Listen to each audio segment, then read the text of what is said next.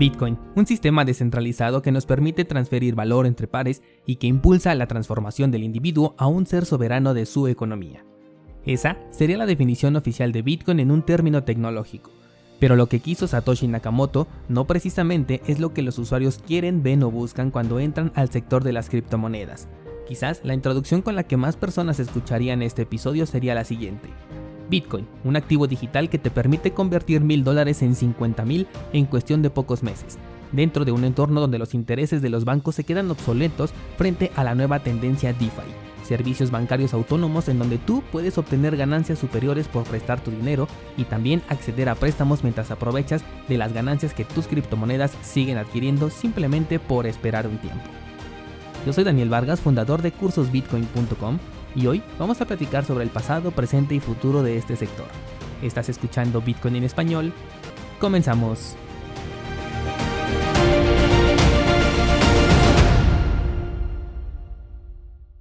La semana pasada te platiqué un escenario hipotético en donde la apreciación del sector cripto no existiera. Toda la semana le estuve dando vueltas a este asunto y además conversando con ustedes, incluso en la charla de Clubhouse, que ayer subí al podcast por cierto, también hablamos de este tema.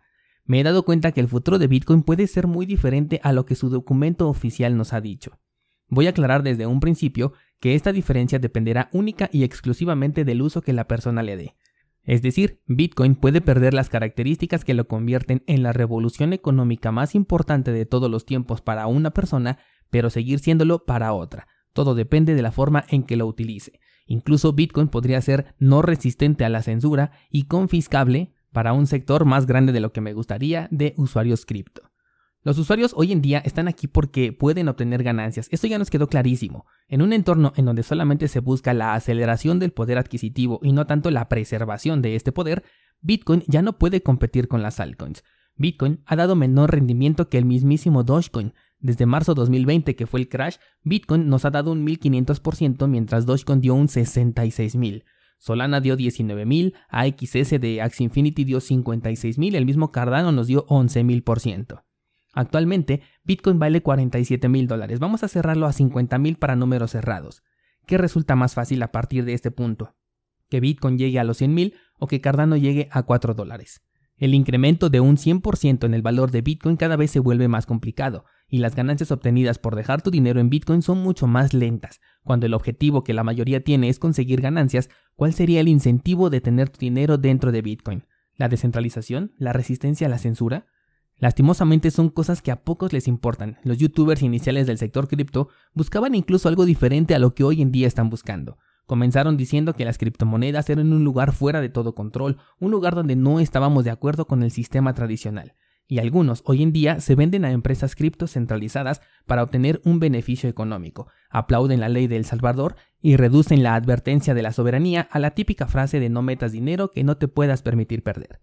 Evidentemente, aquellos que entran al sector a través de estos guías toman como normal el uso de una plataforma centralizada y le brindan una mayor confianza.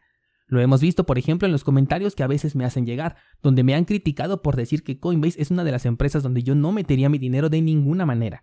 Lastimosamente se unió con Bitso y ahí sí que he utilizado esta empresa, pero bueno, eso es cosa aparte. También me han dicho que Binance es el exchange con la mejor reputación de todos los exchanges, cuando fue Binance quien estuvo detrás del ataque que pudo matar a Bitcoin y con ello al sector entero. Por lo tanto, yo veo una tendencia en donde Bitcoin por un lado puede no subir tanto de valor o de precio por el hecho de que ahora el dinero entrante se distribuye de una manera más desequilibrada entre altcoins y Bitcoin, en donde las alts tienen una mayor apreciación y por ende un mayor peso en el portafolio de muchos de los nuevos inversionistas. De hecho, he visto a los que llegaron a este sector por el lado de los criptojuegos y no de Bitcoin, que prefieren tener sus reservas en AXS por poner un ejemplo que en Bitcoin. Y si llegan a pasar a Bitcoin es únicamente porque esperan una apreciación y con ello incrementar su posición nuevamente en AXS en el futuro, cuando normalmente lo hacíamos al revés. Yo, al ser de la vieja escuela, y creo que hasta estoy exagerando porque entré en 2017, tengo medidas mis altcoins en términos de Bitcoin y no de otras criptos ni tampoco de fiat. Que sí, tengo objetivos en fiat también, pero son bastante específicos. La mayoría lo estoy midiendo en Bitcoin. En este escenario, el precio de Bitcoin pueda que no alcance los objetivos exorbitantes que tenemos en mente. En 2017, el modelo de Stock to Flow dejaba a Bitcoin en 5 mil dólares y llegó hasta los 20 mil. Para este año el objetivo está en 100.000 y no dudo que lo alcance, pero ¿tendrá una apreciación aún mayor después de los 100.000? ¿Tú comprarías un Bitcoin a 100 mil dólares? Sin duda existirá el FOMO, pero muchos dejarán de comprar y en su lugar se irán a las altcoins porque pueden ofrecer mejores rendimientos. Pero ahí te va el escenario contrario, por el cual el precio de Bitcoin sí puede seguir subiendo después de los 100.000. Y es que el control de que este precio continúe subiendo lo tienen las ballenas y aquellos de la vieja escuela que no se pierden la oportunidad de experimentar con lo demás que hay en este sector cripto, pero continúan con Bitcoin en el número uno del pedestal de las criptomonedas. Y es que estas personas no van a vender tan fácilmente o no lo harán con la mayor parte de su portafolio, lo cual va a reducir el circulante. Empresas como MicroStrategy seguirán comprando y no hay espacio para decir que Bitcoin ahora se ha centralizado por eso y que los ricos están haciendo de todo, porque somos nosotros los que les estamos dando esa oportunidad.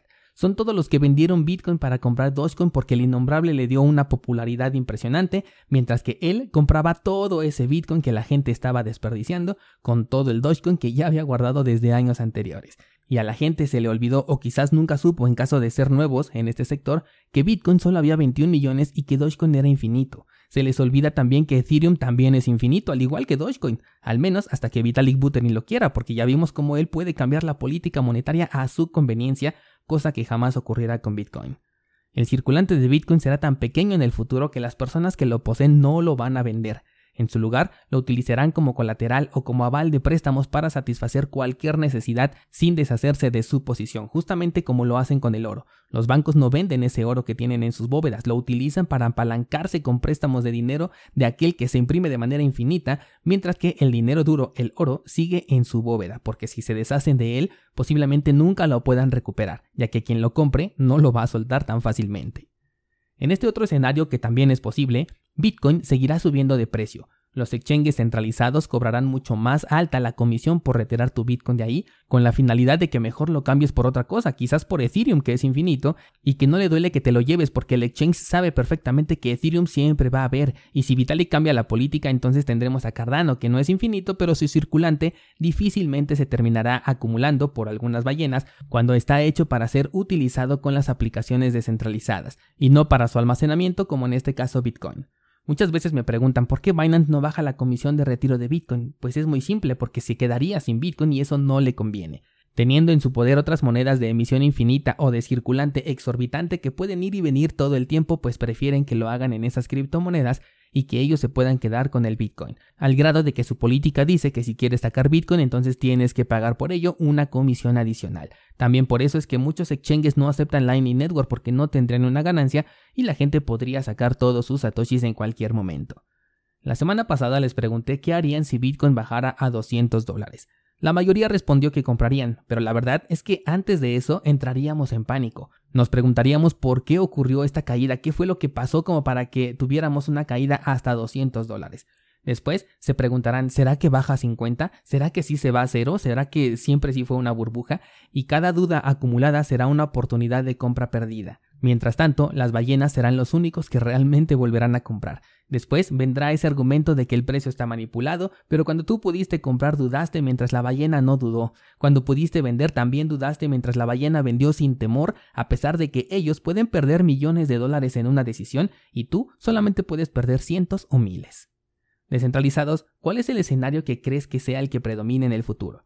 Uno donde las altcoins dejen a Bitcoin en segundo lugar gracias al poder de apreciación que tienen, o un escenario en donde Bitcoin será cada vez más codiciado y muchas personas recordarán del balance que alguna vez tuvieron en su poder, pero que hoy posiblemente ya no pueden recuperar, o que incluso si lo pudieran recuperar les dolería gastarse toda la apreciación que les dio su altcoin favorito para comprar tan solo la mitad de un Bitcoin. El debate está abierto en el grupo de Discord con este tema, esperando que me puedas hacer llegar tu opinión al respecto y mañana continuamos platicando.